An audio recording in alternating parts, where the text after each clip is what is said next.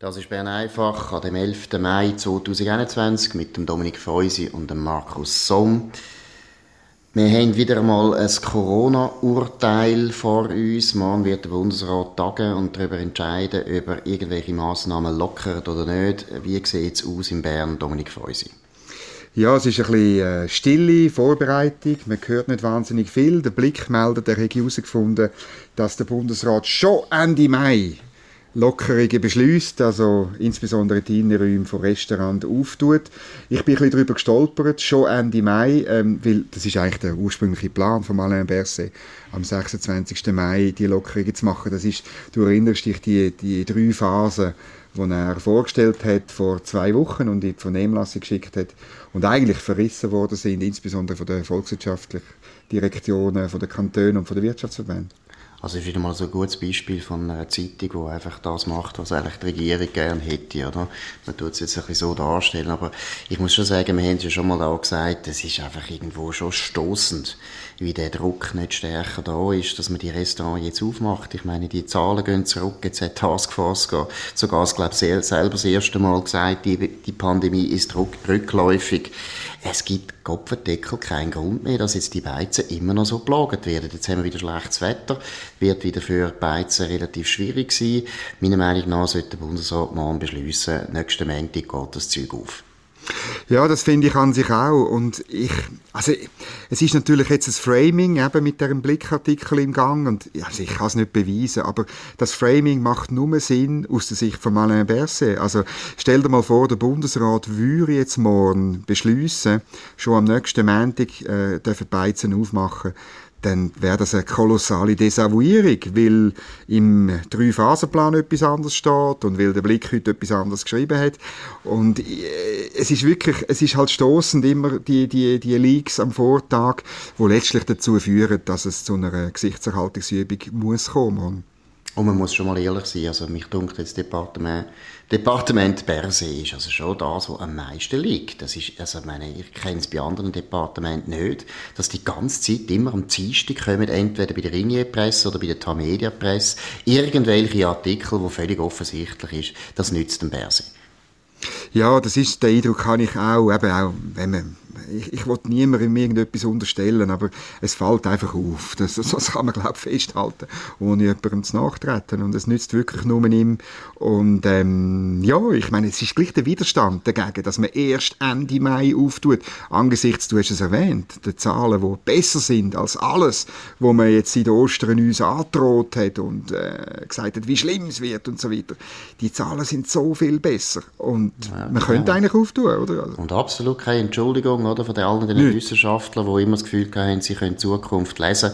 Ich meine, ich habe noch nie erlebt, dass Propheten die ganze Zeit einfach im Prinzip äh, sich irren und nachher passiert gar nichts, sondern im Gegenteil April, April. Also ich muss schon sagen, das ist unglaublich stoßend. Ich finde auch die Homeoffice-Pflicht ist auch so etwas, wo man einfach muss diskutieren muss. Das sind enorme Folgen für viele Unternehmen. Das sollte jetzt einfach mal aufgehört, aufge, aufge, aufgelöst werden ich hoffe schon, dass da die bürgerlichen Bundesrat endlich mal ein bisschen, ein bisschen Druck machen und auch zeigen, für was sie eigentlich gewählt worden sind.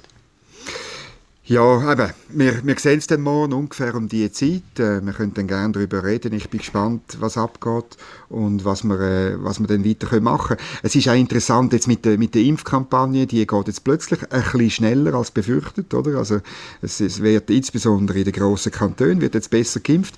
Also, nochmal, nochmal ein Aspekt mehr, wo ich sagen, also, man könnte wirklich zur Normalität übergehen.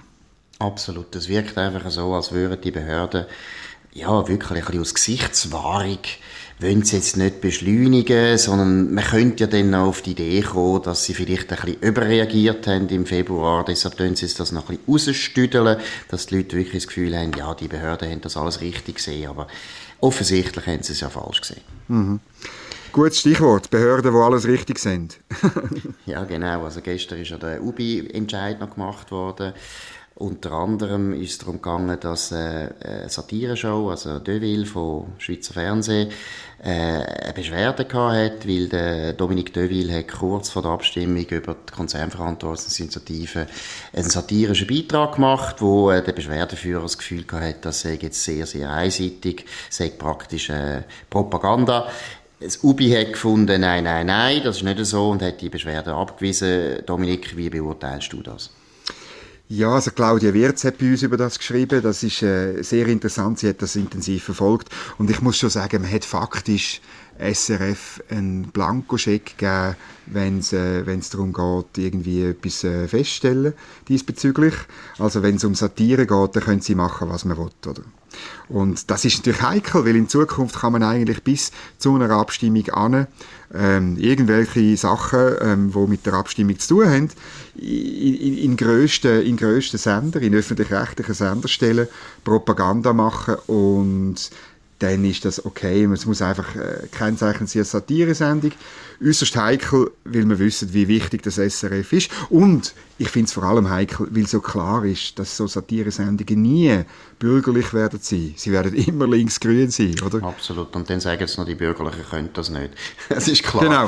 Nein, aber was ich noch einen Punkt finde, also zwei Sachen. Das eine ist, also ich finde das Urteil absolut falsch, weil letztlich eben Satire ist Satire. Das heißt, es ist genauso eine ernsthafte journalistische Form und wir als Nebelspalter wissen das selber. Wir kommen ja auch ab und zu eben genauso Widerstand über, weil man nämlich unsere Satire durchaus so liest, wie sie gemeint ist. Natürlich ist da immer eine politische Haltung dahinter, da geht es um eine Botschaft. Es ist eine völlig absurde, weltfremde, falsche Ansicht, dass Satire nicht irgendeinen Inhalt hätte und nicht irgendeine politische Stoßrichtung. Das ist ja der Witz von der Satire. Das ist ja im Prinzip Satire gar nicht ernst nehmen, wenn man sagt, ja, das spielt gar keine Rolle, was ein Satiriker so erzählt. Das ist einfach im Prinzip ein Kind, das ist ein Klon, wo einfach ein bisschen rumlacht und das nimmt niemand ernst. Das ist ja nicht gemeint. So ist es ja nicht. Zweitens würde ich aber gleich sagen, ich habe das Gefühl, es ist jetzt einfach um Gesichtswahrung wieder mal gegangen. Das, das SRF hätte jetzt nicht dürfen verurteilt werden, das geht einfach nicht. Gleichzeitig habe ich das Gefühl, das, das SRF ist sowieso wahnsinnig verunsichert in dieser ja, ja. Also ich glaube nicht, dass die sich noch einmal getrauen, einen satirischen Beitrag zu machen, so unmittelbar vor einer Abstimmung. Es ist, glaube ich, eine Woche vor der Abstimmung gewesen. Genau. Zweitens einen absolut miserablen, Genau. langweiligen, schlechten Beitrag. Also ich, ich verstehe es also nicht, warum der Dominik Deville überhaupt äh, als Satiriker durchgeht. Das ist ein kleiner Volksschullehrer gewesen, der uns darüber belehrt hat, wo die bösen Konzerne Fehler machen. Also es ist ein Schmierentheater gewesen, peinlich, in jeder Beziehung. Aber ich bin überzeugt, das SRF ist jetzt äh, so eingeschüchtert, die werden das sich nicht mehr getrauen. Was ich auch nicht so gut finde, ich finde, Journalismus muss eben eigentlich Freiheit bedeuten und ich habe nicht gern, wenn das Schweizer Fernsehen äh, nachher praktisch bei jedem Beitrag irgendwie sich überlegt, ja, das finde ich an sich nicht gut. Mhm. Aber sie sind ein bisschen selber schuld. Ich meine, eine Woche vor der Abstimmung hätte ich jetzt das, glaube ich, nicht ausgestrahlt. Ja, und einfach so einseitig. Ich meine, das, das, das ist halt einfach stoßend, oder? Wenn es beides gäbe, dann glaube ich, äh, könnte man ja wirklich eine Stimmung von der Toleranz auch haben und pflegen und so. Und jetzt, ich muss schon sagen, UBI heißt ja eigentlich unabhängige Beschwerdeinstanz und das Urteil gestern hat natürlich den Eindruck, wo man schon länger hat, von der UBI zementiert, dass das ähm, alles andere als unabhängig ist, sondern eben sehr oft geht es um eine Gesichtswahrung oder es kann gar nicht sein, dass eine Beschwerde Absolut. durchkommt. Und eben, es ist so, es ist so, äh, wie soll ich sagen, fast kontraproduktiv. Oder? Das mhm. Fernsehen, man schützt die SRF, das SRF wird immer geschützt und geschützt, aber äh, es löst ja ganz das Gegenteil aus. Die Journalisten werden immer mehr unsicher, sie getrauen sich nicht mehr. Ich habe auch immer gesagt, ich sage das auch immer den Kollegen im Fernsehen oder im Radio, ich habe nichts dagegen, wenn sie würden kommentieren würden. Wir mhm. haben etwas dagegen, dass wir aus der gleichen Seite genau, richtig genau. würden kommentieren. Genau. Und ich, ich verstehe nicht, warum ein Schweizer Fernsehen, das so viele Journalisten anstellt, oder das Radio, dass sie nicht einfach mal bewusst sagen, ja, wir wollen politische Diversity, wir tun, äh, wir tun halt ein paar Journalisten anstellen, die anders denken. Dann hätte es das Problem gelöst. Und bei der Satire wäre es wahrscheinlich auch nicht so schwierig. Man könnte das durchaus mal bringen, dass halt auch der Balthasar Glättli mal richtig brutal kritisiert wird und nicht nur der Uli Maurer oder ich weiß nicht was. Es ist, äh, auch das ist ja so langweilig, immer die gleiche Stoßrichtung der Satire. Ja, mein Gott. Aber eben, wie gesagt, ich finde nicht gut, wenn die Journalisten nachher die ganze Zeit im Prinzip immer mit, dem, mit der Schere im Kopf operieren. Aber wie gesagt, es ist ein bisschen selbst verursacht, oder? Also mir fehlt auch bei den grossen Rechercheformaten, sagen wir, bei der Rundschau oder beim Kassensturz, oder die knallharte Recherche gegen den Alain Berset. Oder gegen Simonetta Sommaruga oder die Recherche, wo das CO2-Gesetz in Frage stellt oder so. Ich meine, da, da suchst du halt einfach vergeblich, oder? Absolut, absolut. Nein, sie sind, da hast du völlig recht, sie, haben, sie sind selber schuld und sie haben das große Pech, dass alle Behörden, alle staatlichen Institutionen sie dauernd verteidigen auf eine Art, wo sie dann immer mehr schwächer, immer Natürlich. schwächer macht, oder? Weil, weil letztlich, sie müssen auch wieder mal Krawall machen. Ich meine, das Schweizer Fernsehen hat früher noch schon viel mehr Mut gehabt und auch Zeug gemacht, wo halt eben, ja, dann damals die Bürgerlichen einmal aufgeregt haben und jetzt, wo die Linken in Bern an der Macht sind, wird da nur noch ganz brav und auf, auf Pfoten, auf ganz schöne, weichen Pfoten wird da berichtet. Das mhm. ist ein bisschen traurig. Mhm. Gut, wir haben als letztes Thema ein Thema aus Deutschland. Boris Palmer, Oberbürgermeister genau. von Tübingen, äh, hat äh, auf Facebook äh, etwas geschrieben, wo ich jetzt glaube, also nein, nicht glaube, ich weiß es, ich würde es jetzt nie schreiben so. Es ist, äh, äh, wie soll ich sagen, es ist völlig klar, dass er das nicht gemeint hat, was ihm jetzt unterstellt wird, eben, dass es rassistisch ist und so weiter. Aber es ist natürlich sehr ungeschickt. Ich hätte jetzt das auch nicht geschrieben, weil irgendwie eben, man lädt ein zum Missverständnis. Was meinst du? Ja, wir haben ja den Adolf Muschke äh, vor, ist eine Woche, zehn Tage her mal besprochen und äh, aber es gibt das Recht, äh, die mal einen Blödsinn rauszulassen, auch wenn es wirklich ein inakzeptabler genau. Blödsinn ist. Aber was mich interessiert oder was mich, was mich bemerkenswert finde, ist, wie die Grünen auf das äh, reagieren.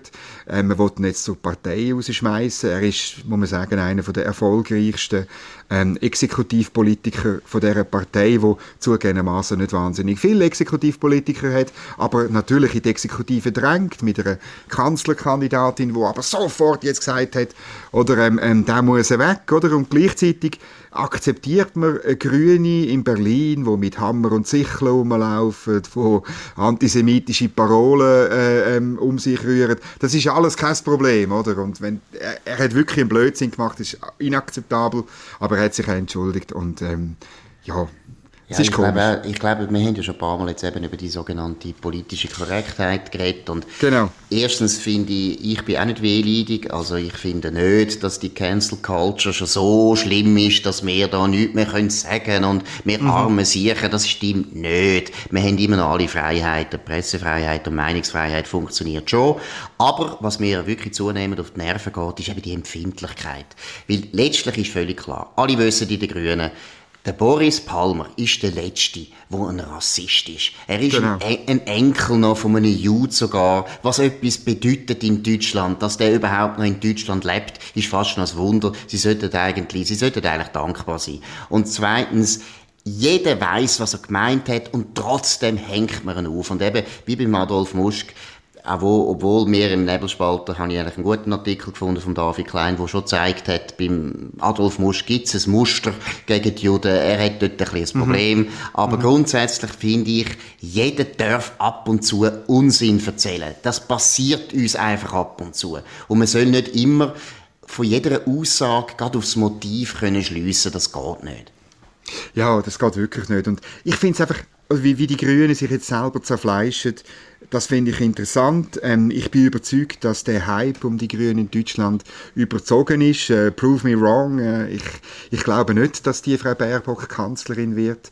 Äh, sowieso nicht. Und wenn sie jetzt noch ihre, ihre besten Leute noch intern äh, kaputt machen, dann glaube ich auch nicht, dass das passieren wird. Ja, und ich meine, das muss man auch betonen, der Boris Palmer ist wirklich ein interessanter Mann, das ist ein super guter Politiker, der ist immer auch wieder interessant gewesen, weil er eben ab und zu eine Meinung geäußert hat, wo jetzt nicht gerade seiner Partei entsprochen hat ja, ja. Oder, oder einem Mainstream. Das ist ein origineller, tüchtiger Mann. Es ist absurd. Ja, und erfolgreich. Und ist, einfach, ist doch einfach absurd, dass man Leute eben, wie sie mal einfach einen Blödsinn erzählen, nachher äh, praktisch Karriere kaputt macht. Das geht nicht. Und was ja noch wirklich mir ein grosses Anliegen ist, ich finde, man lädt eigentlich ein zur allgemeinen Verlogenheit mit der politischen Korrektheit. Deshalb stört es mich eigentlich am meisten, oder? Mhm. Wir alle wissen langsam wie wir reden müssen, oder? Wir, wir sagen den Studenten und Studentinnen, vielleicht können wir so Sternli und so weiter reden. Mhm. Und dann sind wir schon fein raus und jeder sagt dann, ah, das sind fortschrittliche Männer, das sind Männer, die fast Feministen sind, die tun immer schauen, dass Frauen gleichberechtigt sind. Ich meine, jeder Deutsch gesagt, jeder Sauhund kann sich heute total gut verbergen hinter diesen politisch korrekten Floskeln und man sieht gar nicht mehr, was er eigentlich wirklich denkt. Nur weil die Leute so naiv tönen und sagen, ja, einfach, was wir sagen, ist immer die Wahrheit. Das ist nicht der Fall. Nein, das ist nicht der Fall. Und ich, weißt, man, man merkt es auch, jetzt wir als Journalisten merken es auch im Alltag. Ich gebe offen zu, weißt, gestern bei dieser Umfrage von Interpharma zum Rahmenabkommen, ja, ich, ich habe im Moment getürkte Umfrage schreiben und ähm, eigentlich hätte ich es schreiben Am Schluss habe ich es aber gleich nicht geschrieben, weil ich das Gefühl habe, ich wollte nicht auch noch über das irgendwie diskutieren. Gegen die Türken, die armen Türken. Haben wir gar nicht. Die da noch Umfragen fälschen. Und wo kein Rahmenabkommen haben, ja, weißt? Und Türken sind ja bekannt dafür, dass sie alle Abkommen und alle Sachen fälschen. Das ist ja logisch. Ich weiß übrigens gar nicht, ob das wirklich von Türken kommt, das getürkt. Ich muss das mal nachschauen. Das kommt dann noch dazu, oder? Dass dann teilweise ja, so, so. so völlig ein Unsinn, so Unsinn kommt wie zu Amerika, wo das Gefühl haben, sie müssen nicht mehr mehr Amen sagen, also Amen, sondern A Woman, also meine Birrenweicher geht's genau. gar nicht. Von Leuten, die einfach irgendwo halbbildet bis unterbildet sind, die nachher das Gefühl haben, das sei schon eine politische Überzeugung, wenn man einfach keine Ahnung mehr hat von der Welt und noch nie in seinem ganzen Leben ein Buch fertig gelesen hat. So weit sind wir. Gut, das war Bern einfach gewesen, mit der doch eher kulturpessimistischen Noten am Schluss. Aber morgen ist dann wieder lustig. Morgen ja. ist dann wieder lustig, weil morgen werden alle Corona-Massnahmen aufgehoben. Wir wissen das. Das ist jetzt unsere Prognose. Aufruf vom Bundesrat, endlich mal ein bisschen Mut beweisen. Das ist es gewesen, mit dem Dominik Freusen und Markus Somm. Auf dem Nebelspalter. Ihr könnt den Podcast jederzeit aber auch auf anderen Plattformen hören, auf Spotify, Apple Podcasts und so weiter. Tunet wieder rein am nächsten Tag, morgen wieder genau am 5 Uhr Bern. Einfach, merci vielmal und auf Wiederhören.